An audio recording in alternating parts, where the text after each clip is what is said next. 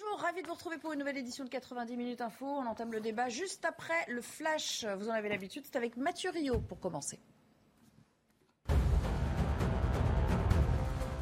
Après avoir soutenu Éric Zemmour à l'élection présidentielle, Marion Maréchal annonce son adhésion au parti Reconquête pour, je cite, s'y impliquer pleinement. Sur Twitter, elle déclare avoir été nommée vice-présidente exécutive du parti. Je la cite entièrement, Je souhaite dorénavant mettre toute mon énergie dans la construction et le développement de ce jeune mouvement national plein d'avenir. Fin de citation. Les militants d'Extinction Rebellion évacués de la porte Saint-Denis au cœur de Paris. Vous le voyez sur ces images, la police a retiré ce matin les dernières installations des militants écologistes pour permettre le retour de la circulation dans ce carrefour. Pendant trois jours, des militants ont mené un blocus pour interpeller le prochain gouvernement sur les enjeux climatiques. En plein procès à Paris des attentats du 13 novembre, la justice belge se saisit à son tour du dossier. Un procès s'ouvre aujourd'hui pour juger 13 hommes et une femme accusés d'avoir apporté une aide aux commandos terroristes de Paris. Ils sont soupçonnés par la Belgique d'avoir transporté, hébergé ou aidé financièrement certains auteurs des attaques.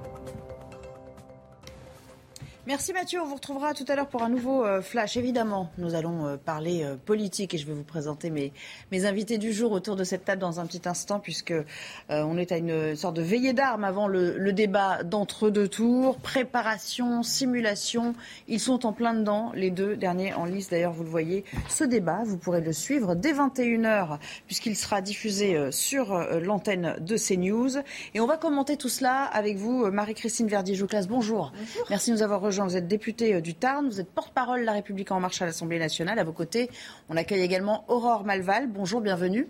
Vous êtes rédactrice en chef adjointe du euh, euh, web de Marianne. Jackie Isabello, Isabello pardon, cofondateur de l'agence Coriolink, qui est là également. Merci d'avoir répondu à notre invitation, ainsi que Samis Faxi. Bonjour Nelly. Service politique. Tiens, tiens. Oui, ça fait très longtemps que je ne vous avais pas vu dans cet euh, exercice-là à mes côtés, donc je vais en profiter. oui, mais on court partout, on suit, on suit les candidats. Hein.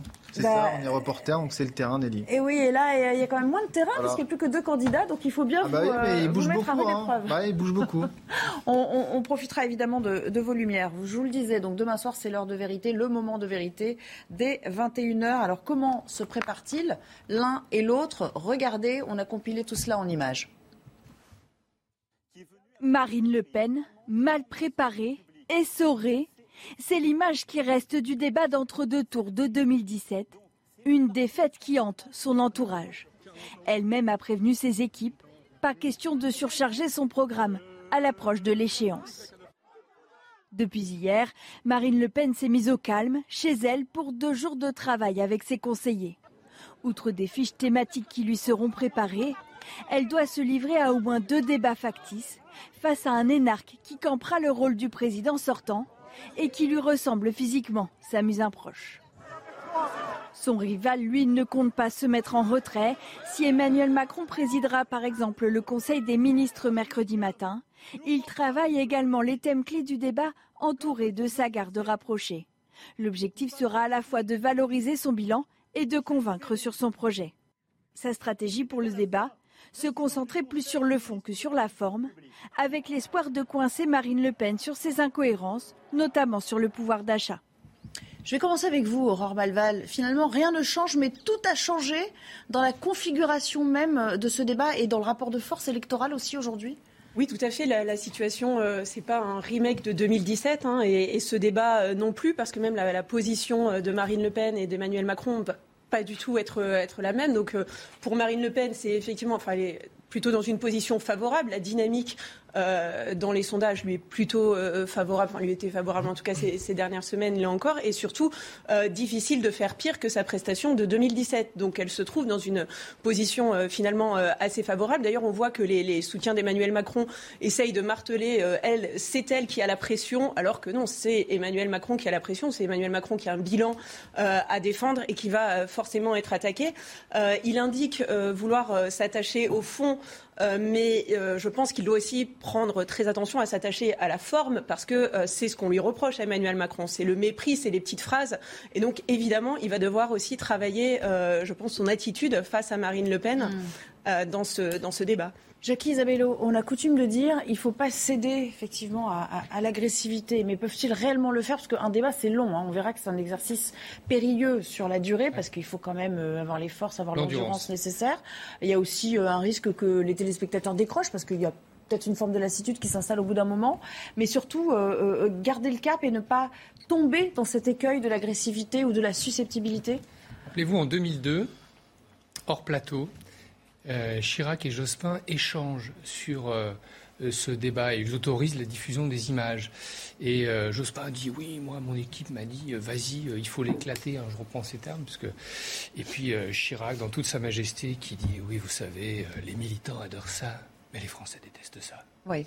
Et donc il a tout résumé, c'est-à-dire que les camps, les équipes vont attendre véritablement un rapport charnel, sportif un peu guerrier à l'opposition, alors que les Français, eux, euh, qui aiment que leurs élus euh, portent une cravate parce qu'ils les représentent et que les fonctions, même si on les critique beaucoup, elles sont importantes pour les Français, eux, ils vont attendre de la présidentialité.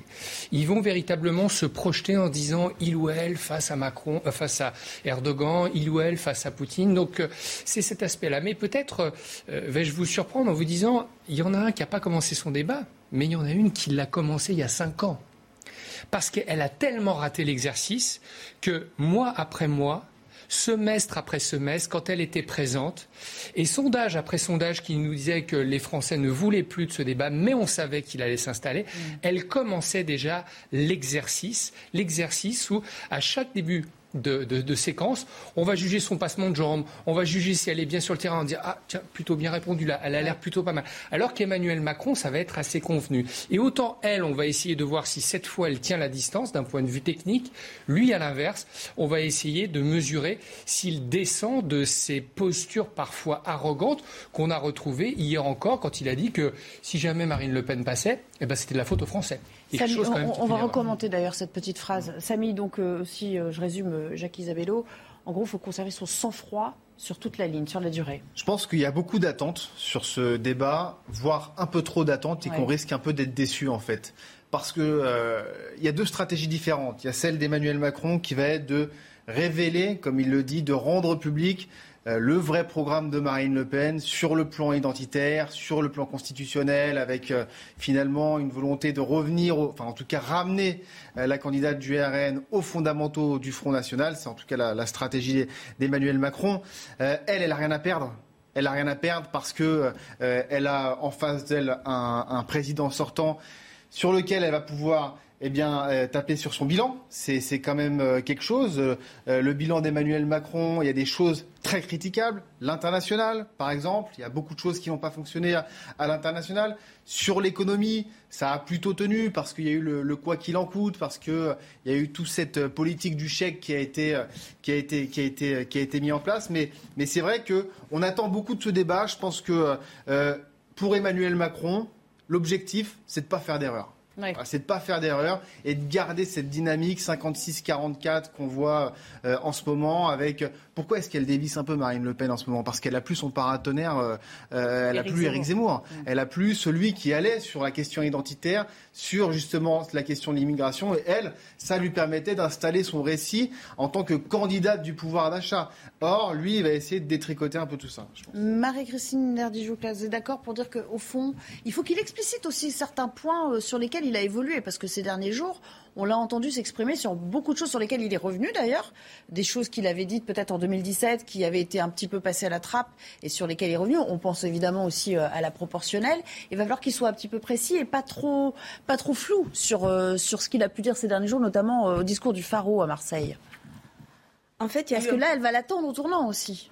Il y a eu un premier tour où il y a des électeurs qui sont déçus aujourd'hui de ne pas avoir leur candidat qui arrive au second tour. Et donc maintenant, il y a un second tour, effectivement, où il n'y a plus que deux candidats, Emmanuel Macron et Marine Le Pen. Donc ça veut dire qu'il faut qu'ils représentent toute l'opposition? Non, mais c'est l'occasion d'expliquer à ces gens et à ces personnes qui sont mm. déçues de ne pas avoir leur candidat au deuxième tour quel est notre projet et quel est son projet? quand il dit qu'il faut s'attaquer au fond, je crois que c'est important quand même de montrer projet contre projet. Parce que quand il y a 12 candidats et 12 projets, ce n'est pas un exercice qui est possible. Et c'est très important parce que c'est deux projets complètement différents il y a un projet d'ouverture, de renouveau, et puis il y a un projet d'enfermement. Et on peut mettre du social sur le programme euh, de Marine Le Pen. Ça reste malgré tout un projet euh, d'extrême droite où il y a, euh, pareil, l'immigration, l'insécurité, et, avec dedans des, choses qui vont contre l'Europe aussi, alors que nous, on est pour l'Europe. Donc c'est important ce débat. Et je peux vous dire qu'il a attendu parce que ce matin, avant d'être à Paris, j'étais à l'Escure d'Albigeois dans le Tarn où j'ai fait du porte-à-porte.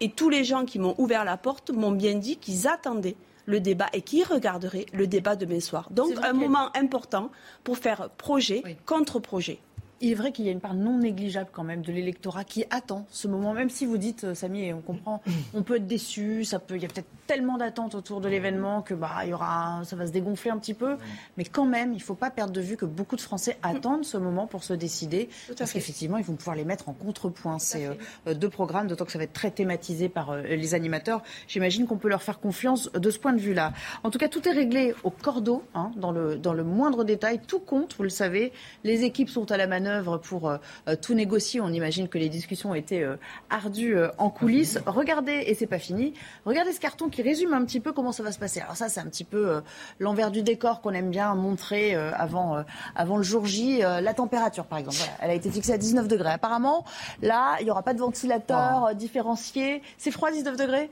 C'est ah, vrai que ça paraît un peu frais. moi, j'avoue que 19 degrés, ça me paraît très froid.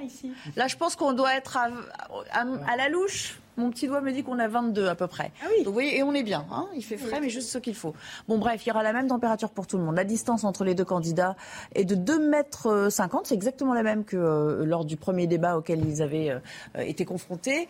Euh, les présentateurs, ça, peut ça peut paraître un peu surprenant. Ils vont prendre un peu de champ puisqu'ils seront assis à, à 4 mètres des candidats. Et puis, alors, l'ordre des prises de parole, ça, ça reste quand même important parce que psychologiquement, ça peut conférer un certain avantage. Et il y aura là aussi un tirage au sort. Samy, euh, est-ce que euh, un débat de cette nature peut vraiment changer la donne? On a vu que l'écart s'était creusé, euh, qu'il est désormais de 56-44, c'est-à-dire que maintenant, on sort de la fameuse marge d'erreur de 3,2-3,3%. ça donne une petite avance hmm. relativement confortable à, Emmanuel Macron, si l'on en croit les, sondages aujourd'hui. Mais est-ce que ça peut renverser vraiment la, tendance? Si on regarde dans le passé, ça n'a pas vraiment inversé la tendance en 2017, en 2012 non plus.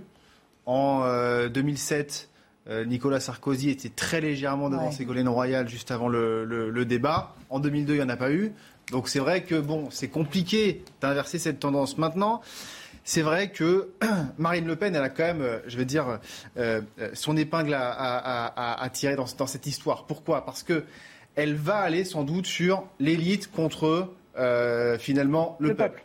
C'est vrai que McKinsey, c'est vrai que euh, la gestion assez, euh, euh, quelque part, ce centralisme parisien que, que, représentait Emmanuel Macron sur tout le quinquennat, ça a créé un grand nombre de crispations. C'est plus, c'est plus l'Emmanuel Macron de 2017, jeune, novateur, qui n'a jamais été élu, qui arrive, qui veut rassembler la gauche, la droite, qui veut déplacer les clivages. C'est fini ça. Maintenant, il y a ce bilan. Donc elle peut clairement tirer, euh, tirer profit de, tout ça et, elle peut faire quelque chose maintenant.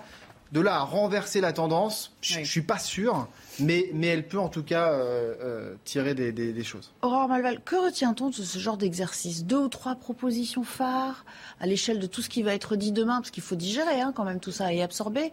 les phrases choc au-delà des bourdes, sans, parler de bourdes, en admettant qu'elle, euh, que cette fois-ci, elle ne euh, tombe pas dans ce, dans ce travers-là, enfin dans cette euh, difficulté-là, il y a quand même toujours des petites phrases qui qu'on retient. Alors, oui, mais je pense que ces petites phrases, on les retient a posteriori. Je ne suis pas sûre que le, monopole du cœur ait autant marqué le jour même, ni lorsque François Mitterrand dit à, Valérie Giscard d'Estaing J'ai bien peur que, de, que de du passé, vous soyez devenu l'homme du passif.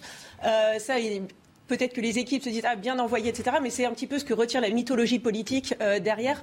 Pas sûr que cette phrase ait eu autant de poids, même si euh, pour le monopole du cœur, je crois que Giscard, dans ses mémoires, après on en pense, euh, on que des fois il avait peut-être un peu extrapolé, mais enfin disait que Mitterrand avait été déstabilisé par cette phrase, que ça l'avait soufflé dans le débat. Donc c'est peut-être aussi des choses qui sont qui se jouent entre deux personnes sur un plateau et qui vont conditionner un petit peu l'ascendant psychologique que l'un va prendre sur l'autre, mais sans forcément marquer le, le public. Jacqueline Isabello, euh, il y a toujours l'inconnu de la participation. Euh, et euh, non, mais c'est vrai. Et, des estimations parcellaires finalement concernant le vote Mélenchon, parce qu'on sait que la consultation qu'il a menée, elle prenait pas toutes les données en compte pour, le, pour la simple raison qu'il n'y avait pas le choix de Marine Le Pen qui était proposé. Ça, peut quand même surprendre au, sortir de, de, ce deuxième tour? Vous, savez, il peut y avoir une surprise. Ce qu'on a, découvert, c'est que, et tous les politistes le disent, Emmanuel Macron et Marine Le Pen ont un point commun c'est qu'ils ne sont maintenant ni de droite ni de gauche. Et les deux. Marine Le Pen, elle est l'héritière d'un parti qui était anti-gaulliste et qui était extrêmement libéral. Dans la revue politique et parlementaire il y a six mois, Marine Le Pen nous a dit De Gaulle, c'est mon kiff. Tout le monde a été surpris. D'accord? Et ces mesures sont essentiellement sociales. Et puis dire qu'Emmanuel Macron, depuis cinq ans, a rebattu les cartes en disant Moi, la droite et la gauche, ça ne me parle pas, je fais un programme et je prends ce qu'il y a de meilleur. Donc ça veut dire que, déjà, ça explique pourquoi on dit Ah, ben là-dessus, ils évoluent, parce qu'ils ne sont pas de droite et de gauche. On a nos vieux réflexes, mais ils jouent un foot politique qui est totalement différent, donc ils bougent pas mal. Et on lui a beaucoup reproché d'oublier sa jambe gauche quand même, hein, durant le quinquennat. Je, vous laisse, bien, évidemment. Non, mais bon, même les commentateurs le disaient. Hein. Mais, comme elle, on, a vu qu'elle avait évolué sur tout, sur tout un tas de sujets. Ce ne sont pas leurs marqueurs. Donc, ils vont là conquérir l'électorat de, Jean-Luc Mélenchon. Et donc, euh, effectivement, ce marqueur-là, il est euh, très important par rapport à cet électorat-là. Je vous interromps quelques secondes, le temps de retrouver Mathieu Rio pour le Flash Info. Et puis, on se retrouve pour la suite du débat. La Russie va expulser 36 diplomates européens, annonce cet après-midi du ministère des Affaires étrangères russe. Il s'agit précisément de 21 Belges et de 15 Néerlandais. Leur pays avait pris des mesures similaires contre la Russie. Pour le pays de Vladimir Poutine, il s'agit donc d'une mesure de représailles. En France, la plateforme de livraison de repas Deliveroo, condamnée à une amende de 375 000 euros pour travail dissimulé. Le tribunal judiciaire de Paris a suivi les réquisitions du parquet. Selon la procureure, Deliveroo est responsable d'un détournement de la régulation du travail dans le but d'organiser une dissimulation systémique d'emploi de livreurs qui auraient dû être salariés et non indépendants. L'entreprise envisage de faire appel, selon l'un de ses porte-paroles. Premier test raté pour la nouvelle fusée géante de la NASA sur son aire de lancement en Floride. Le véhicule doit retourner à son bâtiment d'assemblage pour suivre des modifications. En cause, une valve défectueuse et une fuite d'hydrogène liquide dans l'étage principal. La première mission de la fusée géante vers la Lune devra sans doute être repoussée. Retour sur le, plateau. On va parler évidemment de ce débat qui est en, préparation. On imagine qu'en ce moment, les, deux candidats sont ultra concentrés, euh, coachés, euh, euh, sans doute sans, enfin, je veux dire, sans embâge hein, par leurs entourages respectifs. On doit les coacher en leur rentrant un petit peu dedans pour simuler les situations les, plus ardues qui pourraient se présenter à eux demain. Marie-Christine Verdier-Jouclas, j'aimerais vous revenir sur cette petite phrase d'Emmanuel Macron qui décidément est toujours à l'offensive. Ça fait 3-4 jours que vraiment il tombe à bras raccourcis sur, euh, sur Marine Le Pen. Euh, il a dit euh, si elle est élue, c'est la faute des Français. Il ne devrait pas dire ça enfin, Est-ce que c'est un président comme lui ne devrait pas dire ça? Un président dit ce qu'il a envie de dire et c'est la faute des Français. et c'est ce qu'on ne doit pas reprocher à Emmanuel Macron. Après, on est d'accord ou on n'est pas d'accord, mais en tout cas, c'est un président qui dit les choses. Euh, ensuite, je crois que c'est normal qu'on tombe quand même aussi euh, à bras raccourcis sur Marine Le Pen parce qu'en fait, elle a tout fait pendant ces dernières années et elle a profité aussi de la candidature d'Éric Zemmour pour faire oublier aux Françaises et aux Français qu'elle était quand même de l'extrême droite. Et elle a un programme d'extrême droite. Et donc je suis désolée, mais aujourd'hui, moi je vois dans le Tarn où j'ai des élus tarnais qui n'ont pas forcément voté pour Emmanuel Macron au premier tour, mais qui vont accepter de signer une tribune pour faire barrage quand même à Marine Le Pen. Et heureusement qu'il existe malgré tout encore un front républicain. Donc derrière, effectivement, si Marine Le Pen est élue au second tour, ben, c'est ce que les Français leur ont voulu. C'est qu'ils auront voulu mettre Marine Le Pen au pouvoir. mais de, là employer le, terme de faute L'accepter. Pourquoi, pourquoi pas dire le choix des Français plutôt que la faute non, moi je, me fais l'avocat du diable. Il faut lui demander à lui pourquoi il a choisi le mot faute plutôt que le mot choix. Mais il faut bien comprendre quand même que même ceux ce matin, par exemple, qui m'ont dit ben, qu'ils ne savaient pas où s'ils iraient, ils mettraient un vote blanc. Un vote blanc, on sait pertinemment que c'est donner la voix à celui qui sera gagnant, au vainqueur. Et ça pourra être Marine Le Pen. Aurore Malval, euh, il y a quand même un climat particulièrement tendu. Euh, on a coutume de dire ça à chaque élection, mais là, quand même, il y a, non, mais il y a même une forme d'alarmisme dans le discours qu'on entend depuis euh, même 48 heures. Hein. on va dire que les choses se sont corsées. Oui, c'est bah, parce que euh, en fait, je pense qu'on est dans une situation qui est un petit peu inédite euh, sur la, tout d'un coup la mobilisation, enfin le fait de vouloir capter un électorat qui est celui euh, de Jean-Luc Mélenchon, qui est le même, qui est le même, et, et, aussi celui dans une moindre mesure des abstentionnistes, parce qu'on peut imaginer justement là dans, dans, ce, enfin, dans ce cadre du, du, second tour qui est, qui est, quand même très différent de celui de 2017, que ce vote, enfin que des personnes qui se sont abstenues au premier tour peuvent être tentées par un vote pour renverser le système au second tour, pour profiter de cette occasion en fait pour, euh, pour donner euh, un coup de pied euh, dans la fourmilière. Et du coup Marine Le Pen peut en tout cas vouloir susciter cet élan de la même façon qu'elle peut, qu'elle cherche à, et d'ailleurs Emmanuel Macron aussi, à, capter ce vote des, des, électeurs de Jean-Luc Mélenchon. Et moi je trouve que cette phrase, c'est la faute des Français, de qualifier ça de faute si leur choix se porte sur Marine Le Pen, ne peut que renforcer ce sentiment euh, du bloc populaire contre le bloc élitaire, de renvoyer les, Français, enfin comme Donc, stratégiquement, c'est pas super bien joué. C'est un petit peu comme la déclaration d'ailleurs du père d'Emmanuel Macron euh, ce matin dans Le Point, euh, je, enfin je vois qui était repris dans Le Point, mais qui dit les, Français sont ingrats. Bon, on, voit qu'il y a une manière de communiquer, en tout cas, je sais pas si c'est de famille, mais qui mais qui pose. Pour éviter de toucher aux électeurs. Oui, et puis ça, ça, revient aussi à son discours un peu familier sur emmerder les Français. Enfin, c'est-à-dire qu'il se permet certaines familiarité avec, euh, avec, quand même un peu maladroit. les Français. Un peu, il y a un côté paternaliste quand même dans le propos. C'est quand même un peu maladroit. Euh... C'est votre faute, c'est pas bien. Ouais, y a, y a, y a, de toute façon, ça a été euh, comme ça depuis le début du, du quinquennat. C'était ce, ce champ sémantique, cette, euh, cette façon un petit peu de, de, de gouverner, mais c'est propre finalement à, à, sa personnalité. Et c'est vrai que là, ça, ça, ça revient. Maintenant, euh, il y a cette volonté de dire, du côté de, de, la République en marche, on ne peut pas mettre euh, Marine Le Pen et Emmanuel Macron dos à dos. Ce qui est pas faux sur un plan factuel. Quand on regarde le programme de Marine Le Pen, qu'on soit pour ou qu'on soit contre, c'est un bouleversement constitutionnel. Parce qu'il y a le droit du sol qui est remis en question, parce qu'il y a euh, cette euh, question autour du, du, port du voile qui reste ouais, C'est un peu embourbé. Hein. C'est un peu embourbé sur cette question-là. Elle a, elle a euh, rétro-pédalé. Et puis ensuite, elle a expliqué qu'il y aurait un vote au Parlement. Mais le, le, Parlement, tout le monde sait, enfin tout le monde sait, je veux dire, euh, oui, le Rassemblement national n'aura pas la majorité au Parlement, je pense. Enfin voilà, il n'y a pas de... Oui. et puis il y a la discorde autour de l'article 11 euh, versus l'article 89. Donc il donc, donc, y a tout ça qui est, qui est mis en, en perspective. Et donc on voit bien que Emmanuel Macron appuie là-dessus. Maintenant, on peut se poser la question, les électeurs de Jean-Luc Mélenchon, eux, se posent la question, pourquoi est-ce qu'Emmanuel Macron, pendant son quinquennat, il n'a pas adopté cette attitude-là? Vis-à-vis du Rassemblement national. Pourquoi est-ce que il a, euh, il, se, il, se, découvre quelque part cette euh, volonté d'être anti-extrême droite dans les 15 derniers jours qui qui qui qui, qui, On l'a toujours été pendant 5 ans. Excusez-moi, mais, même moi, on a tous pris des positions systématiquement dans l'hémicycle quand on avait euh, je veux dire, un membre du Rassemblement national qui disait des choses qui étaient inacceptables par rapport à, nos valeurs que nous pouvions avoir. vous pouvez regarder tous les tweets personnellement que moi j'ai fait pendant cinq ans, on a tapé. Oui, mais la euh, volonté de parler du Front National et, de ne pas parler du Rassemblement National, ça, n'existait pas. Mais moi, j'ai toujours dit que c'était toujours le Front National. La, députée, vous, mais, mais, mais, le président de la République a toujours considéré qu'il était président de tous les Français. Mais c'est normal après qu'on soit président de tous les Français. Mais, Comme moi, je suis la députée de tous les citoyens de ma circonscription. Il aurait pu, pendant son quinquennat, justement, prendre un peu plus position face justement à la candidate du Rassemblement national pour être un peu plus cohérent avec euh, cette, cette, attitude qui prend, qui enfin en tout cas qui l'incarne euh, dans cette campagne. Après, il n'y avait pas d'échéance. Et c'est ce, pas toujours été. Oui, il n'y avait pas d'échéance électorale non plus majeure dans laquelle elle était impliquée. Avant que, avant, Bien sûr, aux alentours de l'affaire Benalla, euh, Jean-Luc Mélenchon. Les électeurs de Jean-Luc Mélenchon n'y croient pas. C'est ça que je veux dire. C'est que ça sonne faux en fait. Ça imprime pas, d'accord. Le contexte n'a pas, toujours été le même. Rappelez-vous qu'au début du quinquennat, Marine Le Pen n'arrive pas à prendre la main sur le leadership de l'opposition.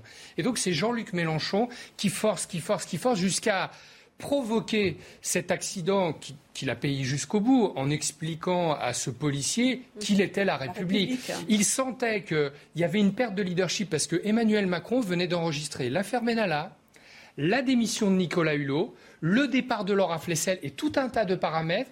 Les Gilets jaunes étaient en train de, de sourdre un peu et Mélenchon se dit il y a une perte de leadership, je passe la seconde. il fait un écart, il part tout seul, et là, c'est l'accident Sauf qu'il le fait dans une perquise face à, des, face à des policiers. Et à ce moment-là, Marine Le Pen, qui n'a pas un groupe parlementaire comme Jean-Luc Mélenchon, était dans l'incapacité de prendre le leadership sur l'opposition. Et petit à petit, elle a repris les choses en main.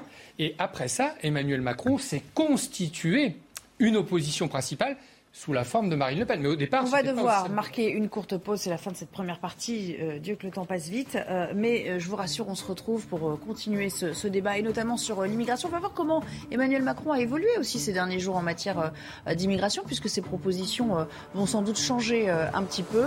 une petite pause de page de pub et puis le journal et on revient dans le débat.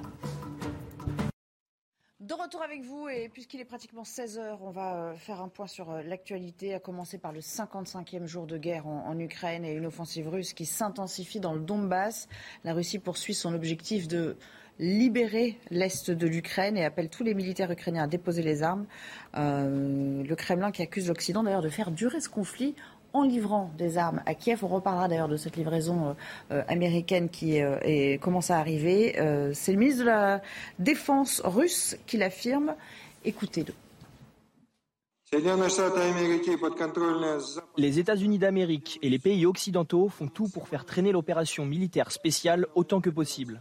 Le volume croissant des livraisons d'armes étrangères démontre clairement leurs intentions de provoquer le régime de Kiev pour qu'il se batte jusqu'au dernier Ukrainien debout.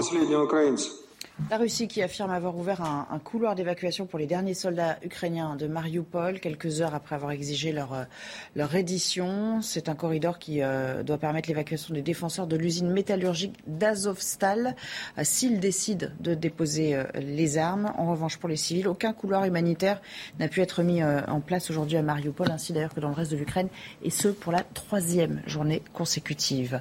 On en parlera d'ailleurs de la situation dans ce pays dans la deuxième partie de notre débat aujourd'hui. On revient à l'élection présidentielle et euh, J-1 avant la confrontation, vous le savez, euh, télévisuelle entre Marine Le Pen et Emmanuel Macron, scénario qui rappelle le premier face-à-face -face de 2017. Les deux camps ont tout négocié dans les moindres détails. Le résumé des coulisses du débat avec Elodie Huchard. Dernière ligne droite pour la préparation euh, du débat pour les deux candidats. De son côté, Marine Le Pen s'est isolée avec quelques proches. Elle veut travailler le fond, travailler les dossiers. Donc elle révise Marine Le Pen sujet par sujet, notamment avec ce club des Horaces qui l'accompagne et qui lui font réviser ses notes, ses argumentaires. Et puis surtout, Marine Le Pen, elle veut arriver au débat beaucoup moins fatiguée qu'en 2017. Elle avait euh, expliqué se sentir, je cite, noyée lors du débat parce que son agenda avait été euh, trop chargé. Donc il a été allégé. Elle s'est déplacée hier jusqu'à mercredi elle n'aura pas euh, d'engagement. Marine Le Pen aussi, qui veut avoir un ton moins agressif qu'en 2017. L'un de ses proches cite d'ailleurs une préparation de sportif. Et puis euh, pour Emmanuel Macron, il a travaillé euh, le débat hier. Et puis il faut aussi qu'il gère ses engagements de président de la République, puisque demain matin, il présidera le Conseil des ministres. Le but pour le président sortant, c'est de mieux faire connaître son programme et de décortiquer le programme du Rassemblement national. Il le disait à nos confrères de 7 à 8. Je cite, je crois que j'ai un projet qui gagne à être connu et j'ai le sentiment que du côté de l'extrême droite, il y a un projet qui mérite d'être clarifié. Et puis, il faut aussi rappeler qu'Emmanuel Macron a un peu perdu l'habitude des débats. Marine Le Pen en a fait plusieurs sur les plateaux télé durant ces cinq ans, alors qu'évidemment, en tant que président de la République, il était un petit peu au-dessus de la mêlée. C'est donc un véritable match retour qui va se jouer entre un président de la République qui doit se jeter dans l'arène et sauver les meubles et Marine Le Pen qui espère tenir sa revanche de 2017. Les lycéens continuent d'occuper des établissements dans cette euh, euh, entre-deux tours. Plusieurs euh, lycées parisiens sont bloqués. comme vous voyez sur ces images, là, ça se passe au lycée Lamartine, qui est situé dans le 9e arrondissement parisien. Et sur leur pancarte, on peut lire des slogans hostiles d'ailleurs à la fois à Marine Le Pen et à Emmanuel Macron. Ils disent vouloir peser sur le débat politique, sans toutefois passer par la case bulletin de vote, hein, étonnamment. On en a rencontré quelques-uns, écoutez-les. C'est étendu dans plein d'autres facs. On voit des, assemblées générales fleurir un petit peu partout. Et là, les lycées ont décidé de rejoindre le mouvement. En effet, ils ne voulaient pas de Le Pen, ils ne voulaient pas de Macron, ils ne voulaient pas d'un second tour aussi dégueulasse, ils ne voulaient pas qu'on leur vole leur avenir 50 plus. Et euh, du coup, c'est pour ça qu'il y a cette euh, grande mobilisation. Il faut euh, manifester, je pense, pour les bonnes choses. C'est-à-dire que l'attention est concentrée sur la finale Marine Le Pen-Macron. C'est vrai, mais il faut voir plus loin que ça. Parce que si les jeunes ne font que manifester quand c'est trop tard, ou quand il n'y a plus réellement de choix, il n'y a pas d'impact. Il faut faire ça de façon continue. Et puis, crise oblige, on se rend compte que les Français sont obligés de raboter sur leurs dépenses d'hygiène, euh, car euh, le prix du carburant euh, bondit, l'alimentation, elle aussi, coûte de plus en plus cher. Du coup, eh bien, ces consommateurs usent de trucs et astuces pour payer moins cher leurs produits d'hygiène quand ils ne s'en privent pas, tout simplement. Regardez ce reportage de Kinson avec Sacha Robin. Ils sont considérés comme essentiels dans notre quotidien, mais les produits d'hygiène pèsent lourd dans le panier de beaucoup de Français. Regarde le prix des produits, c'est sûr. On choisit les prix, on va surtout vers le bas. Avant, on stockait des dentifrices, on stockait des savons, mais là, on fait beaucoup moins de stock. Pour les Français les plus modestes, ils sont obligés de trouver des astuces pour réduire leurs dépenses et prennent le strict nécessaire. Surtout le gel douche, c'est quelque chose, euh, moi, je, j'essaye de, faire attention de ne pas, pas vider le flacon en deux jours. Quoi. On prend euh, les marques euh, du magasin dans lequel on va ou euh, pas forcément de la marque connue qui sont forcément plus chères. J'ai beaucoup d'amis qui me motivent à faire de la lessive qu'on prépare soi-même là, mais moi je m'y suis pas encore mise, mais peut-être que ça viendra un jour. Selon une étude, 6 consommateurs sur 10 disent parfois renoncer à un produit d'hygiène pour des raisons financières. Devenus pour certains des produits de luxe, des Français se montrent de plus en plus attentifs aux marques et aux enseignes qu'ils choisissent. Allez, on continue le, débat. Je suis en compagnie de mes invités euh, du jour autour de cette table. Marie-Christine Verdi-Jouclas, qui est euh, députée du Tarn, porte-parole de la République en marche à l'Assemblée nationale. Merci d'être là. À vos côtés, Aurore Malval, rédactrice en chef adjointe euh, du web de Marianne. Merci à vous, Jackie Isabello, cofondateur de l'agence Corioling, et puis du service politique, Samy Sfaxi. Reprenons le débat là où on l'a laissé. On parlait du voile. Il y a eu un peu d'embarras, un peu de revirement, tentative d'expliciter pour les soutiens de Marine Le Pen, à commencer par Sébastien Chenu, on va l'écouter. Éradiquer l'islamisme en France. Et pour ça, on a besoin de tout le monde et en premier lieu probablement nos compatriotes de confession musulmane. Euh, éradiquer l'islamisme, ça passe d'abord par quoi? Fermer euh, les mosquées euh, radicalisées, interdire le salafisme, arrêter euh, le subventionnement, le financement de structures qui ont un lien avec l'islamisme, euh, l'islam radical. Euh, une fois qu'on a fait ça, vient la question du voile qui va se poser. Parce que moi, je crois que la loi est nécessaire. La loi pour l'interdiction du voile, elle est nécessaire. D'abord pour libérer les femmes qui s'en trouvent, qui se trouvent enfermées obligatoirement par des pressions familiales, communautaires, affectives de ce voile qui est aujourd'hui un symbole de l'islamisme. Il y a quelques années, ce n'était pas le cas. Aujourd'hui, on sait bien que le voile est brandi par certaines comme un symbole de l'islamisme. Samis Faxi, là, on sent qu'il faut refaire du service après-vente parce que. Alors, autant euh, on, a dit euh, lors de la, campagne du premier tour, elle n'a pas fait d'erreur quasi, hein, euh. Marine Le Pen. Là, elle s'est bah, Lors de la campagne du premier tour, elle a très, on l'a très peu entendu aussi parce que tous les, voilà, tous les, tous les projecteurs étaient braqués sur Eric Zemmour, sur la question identitaire. Donc, elle, elle a pu dérouler sur la question du, du pouvoir d'achat et elle a réussi elle a vraiment fait une très bonne campagne de premier tour parce qu'elle a réussi à justement capter un, certain électorat. Maintenant, on voit bien que sur la question du voile, c'est compliqué parce que Sébastien Chenu, le disait, il va falloir passer par la loi. Passer par la loi, ça veut dire qu'on euh, remet en cause un certain nombre de nos principes fondamentaux. Ça veut dire aussi qu'on on deviendrait euh, l'un des premiers pays au monde, le premier pays au monde à interdire euh, le voile dans l'espace public de façon euh, euh, générale, c'est très difficile à, tenir comme ligne. Et, je pense que demain, Emmanuel Macron va essayer d'appuyer sur ce point-là lors, du débat, parce que quelque part, ça ne disqualifie pas Marine Le Pen, mais ça la fragilise quand même énormément par rapport au reste de son programme. Aurore Malval, on imagine qu'elle a réfléchi à la question et qu'elle va être briefée là-dessus. Mais c'est vrai qu'elle est un petit peu sur le fil du rasoir sur cette question. Oui, parce qu'on l'a vu d'ailleurs dans ce reportage sur le marché de, Pertuis, lorsqu'elle rencontre une femme euh, âgée et voilée et elle se heurte finalement au réel. Euh, il était difficile pour elle de soutenir. Elle est d'édulcorer le discours. Voilà, d'induire à bien en disant. Et, donc c'est euh, d'ailleurs Chenu qui était derrière en disant Ah, mais non, mais ça ne concernerait pas tout le monde. Alors ensuite, ils sont revenus là-dessus, comme s'il y aurait des, des différences finalement au niveau c'est voile ou pas voile, quoi. Euh, mais on voit que Emmanuel Macron a déjà euh, essayé de se placer sur cette question parce que lorsqu'il est justement en déplacement à Strasbourg la semaine dernière et qu'il euh, rencontre une femme voilée et qui lui dit, enfin, qui, qui l'interpelle cette femme sur son féminisme et qui lui dit, mais vous, vous êtes féministe, qui vous, alors, est-ce que vous portez le voile de votre plein gré? Et, là, il était clairement dans une opposition. D'ailleurs, c'est ce qu'il a dit. Hein. il a dit, c'est pour la formule, je sais plus, c'est pour contrer toutes les bêtises qu'on entend. Bon, là, il faisait clairement allusion à Marine Le Pen. Donc il a choisi euh, de l'attaquer sur ce, euh, évidemment sur ce terrain-là. Euh, et ça va être, ça va être compliqué. Allez, on avance un petit peu. On va parler aussi des propositions en matière d'immigration. Le programme du président sortant, sans remettre en cause le droit des, étrangers, mais le cap quand même sur des mesures un peu plus restrictives que celles du quinquennat actuel. de son côté, Marine Le Pen, elle veut réduire tous les droits des étrangers en procédant à une révision de la Constitution par référendum. Vous le savez. Regardez, je vous laisse comparer un petit peu. Il y a une, une évolution nette, Jacques Isabello, du côté d'Emmanuel Macron. Euh, ben, il est obligé d'un petit peu, non pas de s'aligner, mais disons de suivre quand même la tendance parce qu'il sait qu'il y a un électorat là aussi à capter. En cinq ans, sur ces sujets-là, Emmanuel Macron a considérablement évolué. Il a beaucoup changé. Et c'est vrai que son ambition alors était de récupérer euh, cet électorat de droite. Et force est de constater qu'il l'a à peu près fait. Euh, désormais, c'est un autre enjeu qui s'ouvre à lui. Et il doit récupérer un électorat qui pour le coup, euh, est assez réticent par rapport à ces euh, mesures euh, qu'on trouve mieux dans le programme de Marine Le Pen ou, d'Éric Zemmour. C'est plutôt à Marine Le Pen d'essayer de démontrer ce que Éric Zemmour lui a reproché pendant toute la campagne, c'est est-ce que, pour paraphraser Gérald Darmanin, elle s'est ramollie par rapport à ça, sur ces sujets?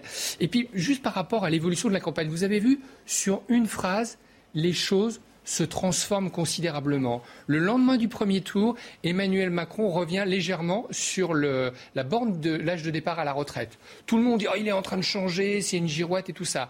Un jour après, il fait une déclaration sur le voile et ensuite, par effet euh, ricochet, euh, Marine Le Pen fait ça et maintenant c'est le sujet qui s'impose et c'est elle qui est mise un peu en minorité. Il y a cinq ans, c'était pareil avec l'affaire Whirlpool. Rappelez-vous, Marine Le Pen, extrêmement réactive, va voir les ouvriers.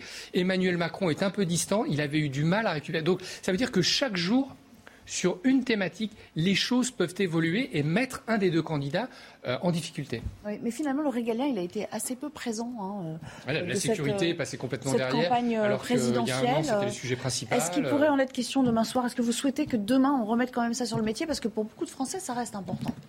Le régalien. Le pouvoir d'achat, c'est la priorité, mais ça veut pas dire que ça. C'est large. C'est d'abord faire notre bilan. On a remis 10 000 policiers alors qu'ils avaient été supprimés. On a augmenté le budget de la justice comme jamais il n'a été augmenté et pour autant il faut continuer.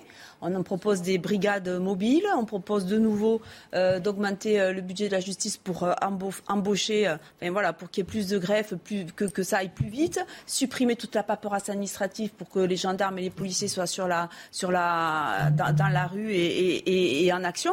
je veux dire, le régalien, il est quand même large. Il n'y a pas que l'immigration dans le régalien. Après, moi, je ne suis pas d'accord avec vous parce qu'on a quand même fait voter une belle loi qui s'appelle Asile, Immigration et Intégration.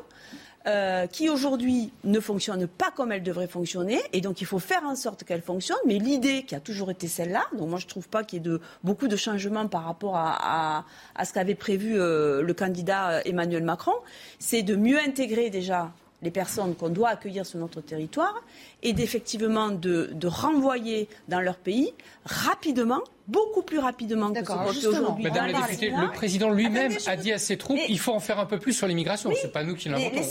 Laissez-moi dérouler euh, rapidement quand même. Rapidement, mais bon, c'est quand même. Non, mais parce qu'on n'a pas beaucoup de temps non plus. Oui, mais c'est un sujet important. C'est-à-dire qu'on a dit dans les six mois, il faut qu'on soit capable de décider si la personne doit rester ou si la personne doit repartir. Mm. Mais après, on se heurte à quoi? Au laissez-passer consulaire. Des pays qui ne jouent pas le jeu. Et qui refuse de valider pour qu'on renvoie les personnes dans leur pays.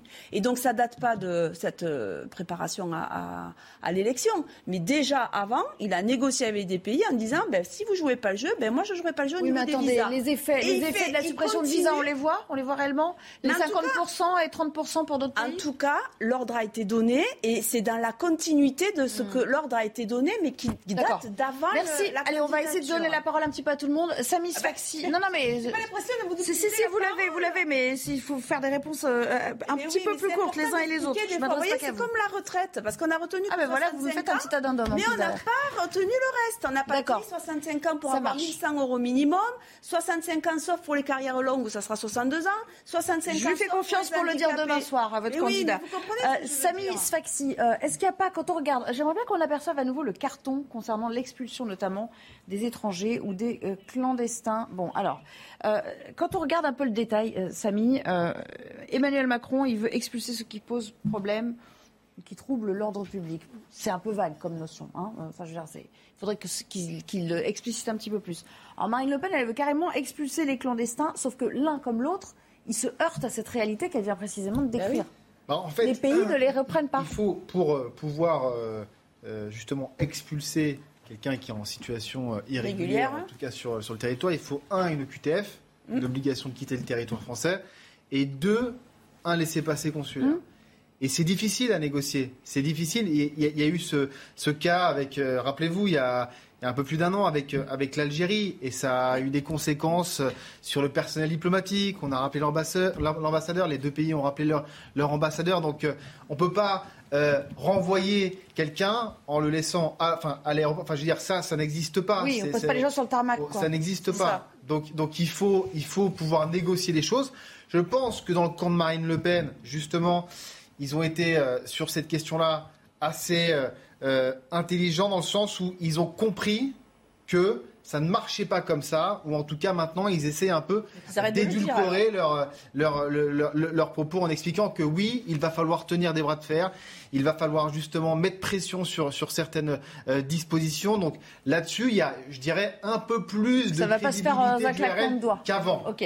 Je Mais- vous fais réagir Mais voilà, mais c'est vrai que c'est, le, le- le quinquennat d'Emmanuel Macron s'est heurté à ça. juste après, euh, juste après le flash info, sinon on va prendre un tout petit peu de retard, mais il nous restera du temps, je vous assure.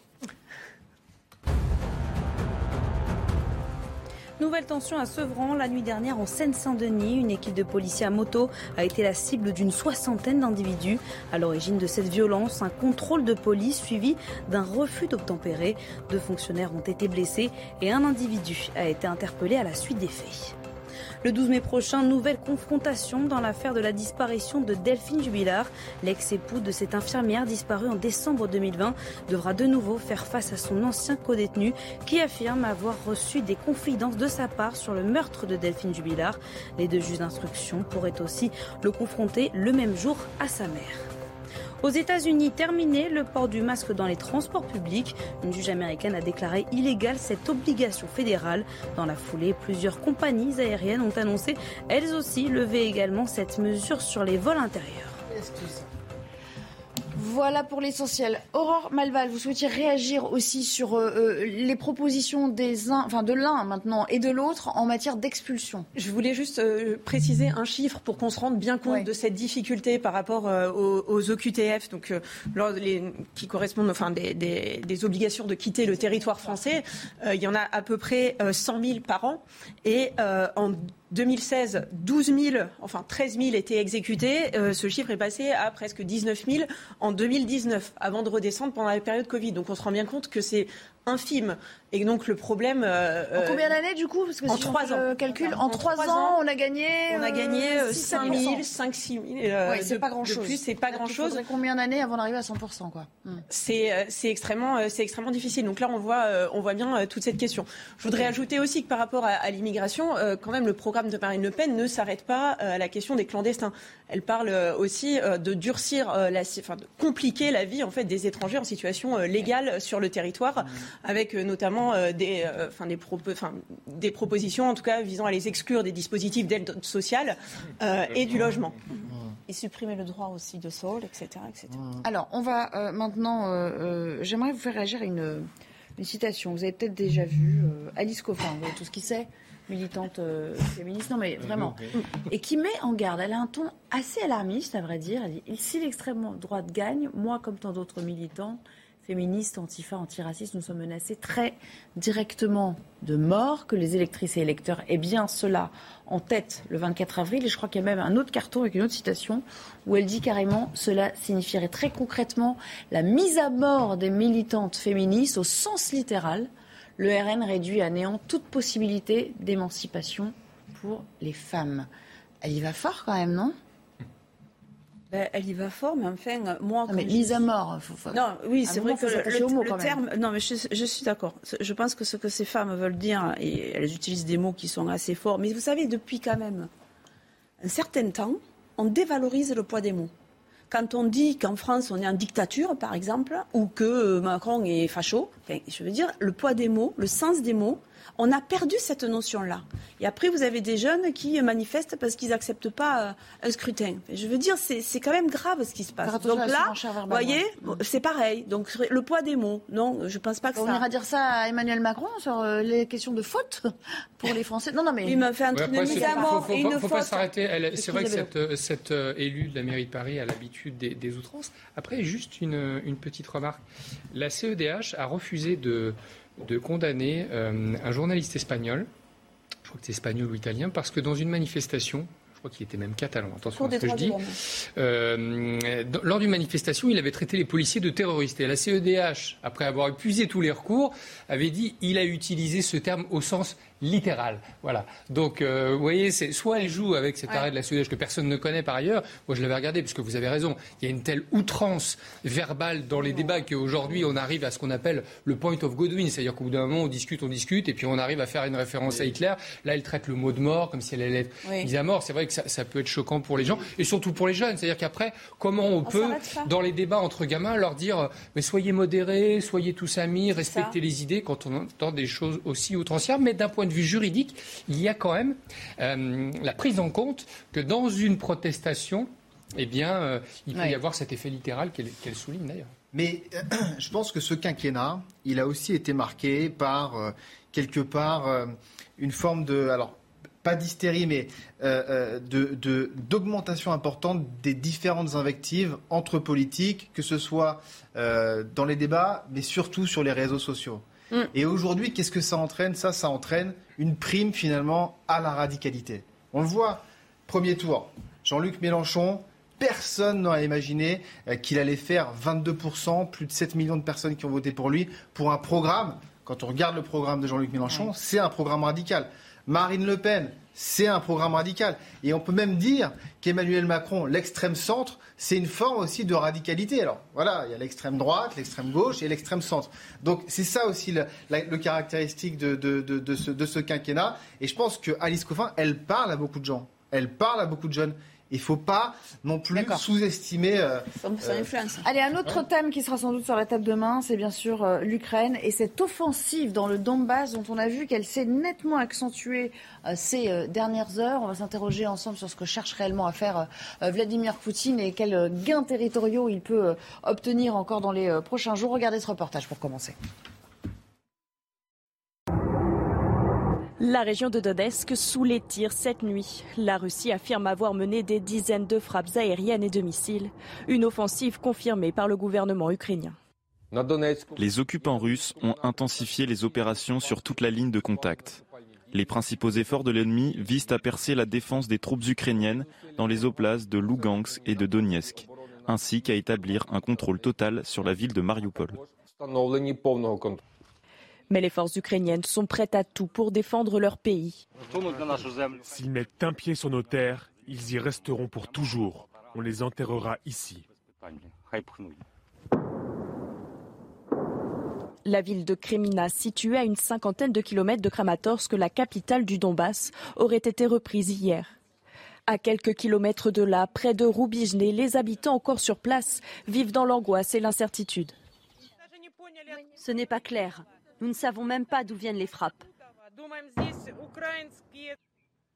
La Russie appelle ce matin tous les militaires ukrainiens à déposer leurs armes dès maintenant. Aurore Malval, on est à un tournant là dans cette crise. On sent que cette intensification des efforts sur le Donbass, c'est vraiment. Euh, il y a un parti pris euh, très clair de la part de Vladimir Poutine, c'est obtenir cette partie-là et puis après on, verra pour le reste. Mais là, il est urgent d'en finir avec ça. Alors ça peut effectivement, euh, en, concentrant ses efforts euh, sur, le, sur le Donbass, Vladimir Poutine du coup fixe aussi euh, quelque chose de beaucoup plus, beaucoup plus clair et beaucoup moins diffus que ce qui était en fait l'attaque jusqu'à présent. et alors, outre le fait, bien sûr, de s'emparer du Donbass, je pense qu'il poursuit aussi un objectif politique, parce qu'on sait que c'est le fameux régiment Azov donc, qui défend euh, justement euh, cette partie euh, du territoire ukrainien qui est très mobilisée, ce régiment Azov que, qui a eu en son sein, enfin qui a encore d'ailleurs des composantes néo-nazis. et donc pour Vladimir Poutine, c'est aussi quelque chose, le fait de combattre ce régiment Azov, ça peut être, ça peut servir sa propagande, comme il l'a dit. Je viens dénazifier l'Ukraine. Là, ça prendrait en fait tout son sens, son sens pour, pour, pour la propagande russe. Et puis on voit quand même, euh, Jacques Isabello, là je m'adresse aux communicants, vous êtes, il y a aussi une guerre des images euh, d'un nouveau genre via les télévisions sur les détentions euh, supposées d'otages, une sorte de marchandage qui est en train de s'établir.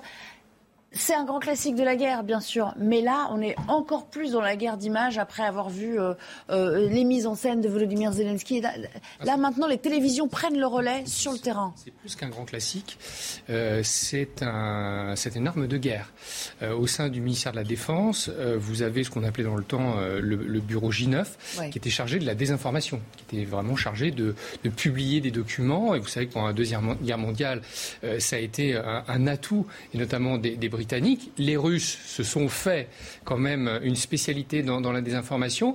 Et quelque part, eh ben, Vladimir Poutine a été pris à son propre piège parce qu'il s'est trouvé face, un, à quelqu'un qui manie extrêmement bien les émotions et deux, notamment à un ministre euh, de l'espace numérique qui est très très bon pour faire du contre-discours et de la guerre sur le numérique. Et il a pris la main. Et c'est vrai qu'aujourd'hui, il a réalisé une chose exceptionnelle. C'est un, laisser entendre que les Ukrainiens sont extrêmement courageux et très combatifs, et deux, ne pas faire disparaître ce sujet-là de l'ensemble des, chaînes d'information et, des chaînes de télé en général. Petite pause et je fais réagir sur cette crise en Ukraine. On parlera de diplomatie aussi, puisque de l'aveu même d'Emmanuel Macron, les, les, relations, enfin les appels avec Vladimir Poutine se sont un petit peu espacés ces derniers jours, tout à l'heure. 90 minutes info, de retour pour la dernière partie, juste après le flash avec Jeanne Cancar cette fois. À Paris, plusieurs lycées ont été bloqués ce matin par des élèves en vue du second tour de la présidentielle. À l'instar des étudiants, la semaine dernière, les lycéens tentent de faire entendre leur voix dans cet entre-deux tours. Ils veulent alerter sur le danger de l'extrême droite et dénoncer l'inaction climatique et les inégalités sociales. Marion Maréchal, nommée vice-présidente du parti d'Éric Zemmour. Après avoir soutenu l'ancien candidat à la présidentielle lors du premier tour, Marion Maréchal, ex-membre du Front National, a réitéré sa volonté de s'impliquer pleinement dans le parti Reconquête et a assuré qu'elle souhaitait dorénavant, je cite, mettre toute son énergie dans la construction et le développement de ce jeune mouvement national plein d'avenir. En Afghanistan, des explosions dans une école ont fait au moins 6 morts et 24 blessés. Il s'agit d'un établissement pour garçons d'un quartier chiite de Kaboul, un lieu déjà visé plusieurs fois dans le passé. Les attaques qui n'ont pas encore été revendiquées, mais une branche de l'État islamique pourrait être à leur origine. De retour en plateau avec nos invités, 55 jours de guerre en Ukraine déjà. Et on va parler de diplomatie, hein, avec, euh, regardez ces citations d'Emmanuel Macron à propos euh, euh, de ses entretiens, vous avec Vladimir Poutine, qui était quasi quotidien, hein, il y a encore quelques semaines, et il dit les échanges sont moins intenses depuis les massacres de Boutcha. La guerre en Ukraine a pris une autre tournure, mais je n'exclus pas de lui reparler. Les crimes de guerre sont clairs, mais il faut préparer le jour d'après. On a l'impression quand même que euh, les, rapports sont en train de se tendre, d'autant que Moscou accuse l'Occident de faire durer le conflit en livrant euh, les armes. En fait, on sait que les États-Unis n'ont pas traîné hein, dans leur aide militaire. c'est compliqué, on n'en voit pas la fin. Hein, il, y a eu un maigre espoir. On est même allé voir du côté d'Erdogan ce que ça donnait en Turquie. On a même dit un jour, oh là là, ça y est, on, on va aller vers un cessez-le-feu. Et puis patatras, tout a été remis en cause. Et vous savez, on n'en voit pas la fin, on n'a pas de visibilité, et c'est pour ça aussi que par rapport à la crise sanitaire où on a fait du quoi qu'il en coûte, aujourd'hui on est sur un plan de résilience pour essayer de diminuer les conséquences qu'on a sur notre euh, territoire. Et, pour autant, euh, les Français ont du mal aussi à comprendre cette guerre parce que même si elle est en Europe, elle, est loin, elle n'est elle est pas chez nous. Et donc c'est compliqué aussi, euh, des fois, de, leur expliquer que ben, s'il n'y a plus de matières premières, si la matière première augmente, s'il y a de la pénurie, etc., c'est parce qu'on est en conflit euh, ukrainien. Après, je pense que c'est très important que le président de la République maintienne le cap de maintenir un dialogue le plus possible avec Poutine, parce que ça évite quand même euh, l'escalade qu'il pourrait y avoir, qu'on pourrait imaginer en utilisant euh, des armes euh, voilà, dont on ne veut pas parler. Et je crois que de garder le contact, et justement de penser au jour d'après, en gardant le contact, ben voilà, tant qu'on continue à parler à l'ennemi, on évite quand même une escalade. En tout cas, c'est sa stratégie et je pense que c'est la bonne. Mais après, quand Poutine dit qu'il accuse l'Occident de faire durer ce conflit, ben, je ne sais pas s'il a raison, mais dans tous les cas, c'est clair qu'on soutient l'Ukraine, donc on envoie des armes, on met des sanctions. Euh, bon. Jacques Isabello, il a quand même la main aujourd'hui, Vladimir Poutine, parce qu'il est, en attendant, il fait quand même un peu ce qu'il veut là. Il est au centre du jeu. Je ne sais pas s'il fait ce qu'il veut, Nelly, quand même. Il a enregistré des pertes extrêmement lourdes. Euh, les objectifs qu'il avait annoncés ne sont pas ceux là, dans les régions qu'il convoite. Et là où Emmanuel Macron est essentiel, c'est parce que l'Europe est à côté et il faut qu'elle serve un discours mesuré mm. parce que nous sommes les voisins. Mais dans l'arrière-boutique, qu'est-ce qu'il se passe? Les gens disent à Poutine, Biden est déterminé. Vous avez touché à un pays qu'il connaît bien. Il connaît bien les sujets internationaux, même s'il a l'air un peu cacochime comme ça. N'oubliez pas que son fils a fait du business là-bas. Et ils lui disent, il va faire ce qui était arrivé en Afghanistan. Donc il y a les armes, mais vous savez, il y a tous les clandestins dont on ne donnera pas les noms qui sont en train de former à l'utilisation. Vous voyez bien tous ces dégâts qu'ils ont faits. Ce sont des missiles Stinger, ce sont des missiles Javelin. Il faut former les gens et ils sont redoutablement efficaces. Et ils lui disent, si on continue, dans six mois, neuf mois, vous perdez le pouvoir. Il se parle très durement. Et donc Emmanuel Macron, lui, il doit toujours être un des emblèmes de la diplomatie, cette diplomatie qui est visible et qui est raisonnable. Ça, c'est essentiel. Alors, vous savez, quand on interroge quelqu'un dans la police, il y a le bon flic, il y a le mauvais flic. Il faut que sur le, sur le champ diplomatique, il y ait aussi la répartition des rôles. Parlons quand même, euh, Malval, de la livraison d'armes euh, à laquelle il fait référence. C'est toujours le risque, on évoquait le, cas de l'Afghanistan, qu'après ces armes tombent entre de mauvaises mains et qu'elles alimentent d'autres formes de conflits, voire même qu'elles reviennent euh, via le marché noir en Europe. Certains émettent déjà des craintes de ce point de vue-là.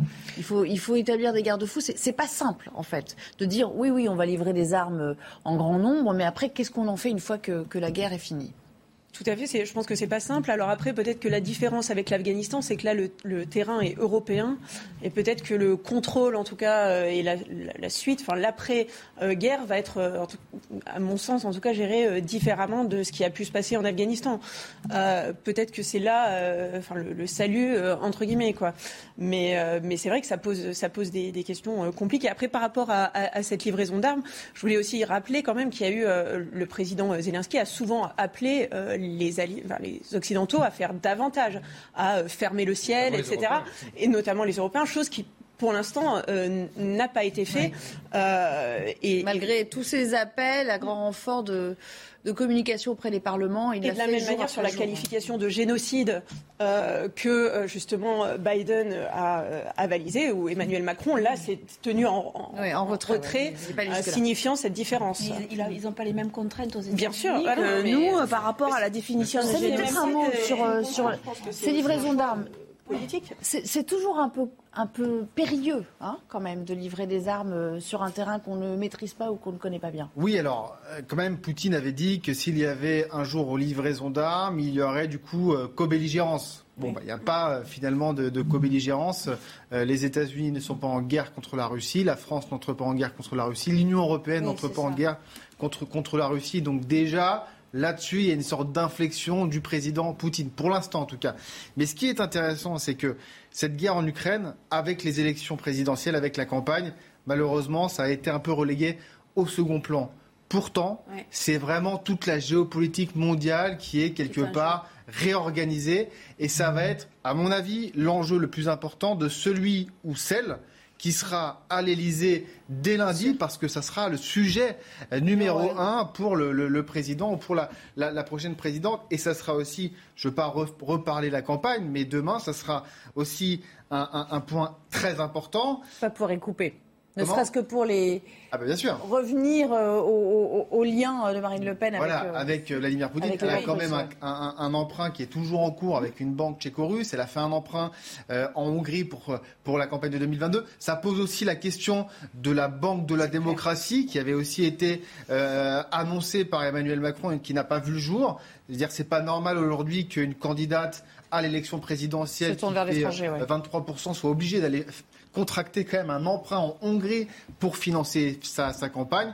Donc c'est toute cette, toutes ces questions-là aussi qui sont au cœur de ce sujet. Hein. Il faut continuer de, garder la main et à la fois M. Scholz mais M. Macron également ont, un rôle essentiel parce que vous l'avez vu, les Russes ont, subi euh, des, assauts sur leur économie assez violents. Sauf que par l'intermédiaire de leur remarquable présidente de la Banque russe, ils arrivent un peu à maîtriser euh, tous les assauts qui leur sont arrivés dessus. Et dans le cas des discussions diplomatiques, il faudra qu'à un moment, les gens seront capables de dire à Vladimir Poutine attention, l'économie tient. Si l'économie ne tient plus, ça veut dire que derrière le peuple va souffrir. Mhm. Et si le peuple souffre économiquement, donc ils vont lui dire retire-toi avant que ce soit trop tard. Et les indicateurs économiques sont extrêmement intéressants. On continue de payer cette guerre, vous le savez, parce qu'on n'arrive pas à sortir du financement de l'énergie, mais l'inflation est en train de les grignoter. Et l'inflation, c'est une arme mortelle quand on connaît un peu l'économie dans, dans, le peuple, parce que ça vous réduit par 2, 3, 4, 5, 10 votre salaire. C'est ce qui a plongé les Allemands dans la Seconde Guerre mondiale notamment. Donc pour l'instant, ça tient, mais ce ne sera pas éternel. Euh, Aurore Maval, pour un dernier mot peut-être sur, euh, sur cette crise et sur euh, l'impact économique des, sanctions qui, c'est vrai, peut-être tardent quelque peu à, à, montrer vraiment leur, à porter leurs fruits pour l'instant. Ben, parce, qu'il y a une économie de subsistance, parce qu'il y a d'autres pays vers lesquels Puis parce qu'elles sont jamais radicales. Enfin, on a vu là du coup sur la question euh, euh, du gaz euh, russe. Mm. Voilà, on n'est pas allé encore jusqu'au bout, en tout cas pour la France, de là où on peut aller. ensuite, parce qu'on peut pas aussi. Oui, parce qu'on est trop dépendant encore. la France, moins d'autres, mais toujours. Pays, en tout cas comme l'Allemagne. Et ça ne va pas changer demain. Mm. Et ça ne va pas changer demain. Après, on a, évidemment le rôle de la Chine euh, par rapport à l'économie qui, euh, est crucial sur cette question justement parce qu'on on peut imaginer que si, euh, contourner le système bancaire SWIFT, mais les Russes pourraient passer par d'autres pays amis. Et il y a aussi la question, on l'a peu évoquée, mais, un petit peu au début du conflit, des crypto-monnaies qui pourraient aussi permettre, de sauver l'économie russe, non, mais d'établir des circuits parallèles pour continuer de financer une guerre on peut tout à fait euh, l'imaginer. Merci à tous les quatre d'avoir participé à, à ce débat. On arrive déjà à son terme. J'ai l'impression que vous avez recoupé. Enfin, vous avez voulu rajouter quelque chose ah non, je vous Allez-y, hein, vous avez 30 secondes pour raconter votre vie, votre Moi, je, je non, votre programme du jour là. Eh ben, vous allez sur, retourner sur le terrain, Samy bah, Bien sûr, bien sûr, dès demain. Mais je crois que Madame la députée voulait. Allez-y. Oui, moi je voudrais quand même dire que les députés européens du Rassemblement national n'ont ni voté euh, le soutien à l'Ukraine et ni voté euh, les sanctions euh, aux Russes. Je crois que c'est important quand même que les Françaises et les Français le sachent. Merci à tous de nous avoir suivis cet après-midi dans un instant. Punchline avec euh, Laurence Ferrari. Et puis je vous retrouve demain pour une nouvelle édition à 15h30. Excellente soirée sur la trentaine. Merci.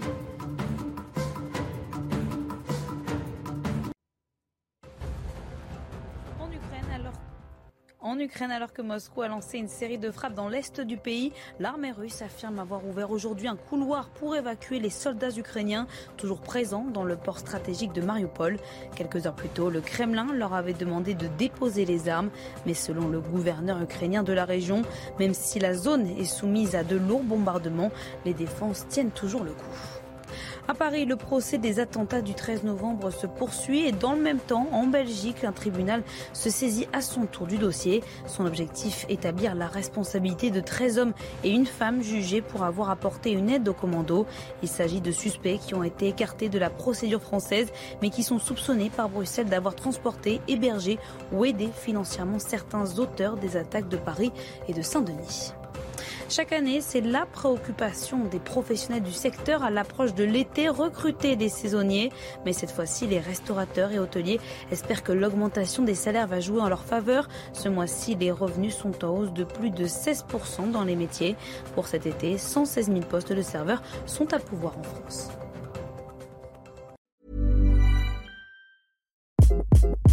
Hi, this is Craig Robinson from Ways to Win, and support for this podcast comes from Invesco QQQ. Invesco QQQ is proud to sponsor this episode and even prouder to provide access to innovation for the last 25 years. Basketball has had innovations over the years too. We're seeing the game played in new ways every day. Learn more at Invesco.com slash QQQ. Let's rethink possibility. Invesco Distributors, Inc.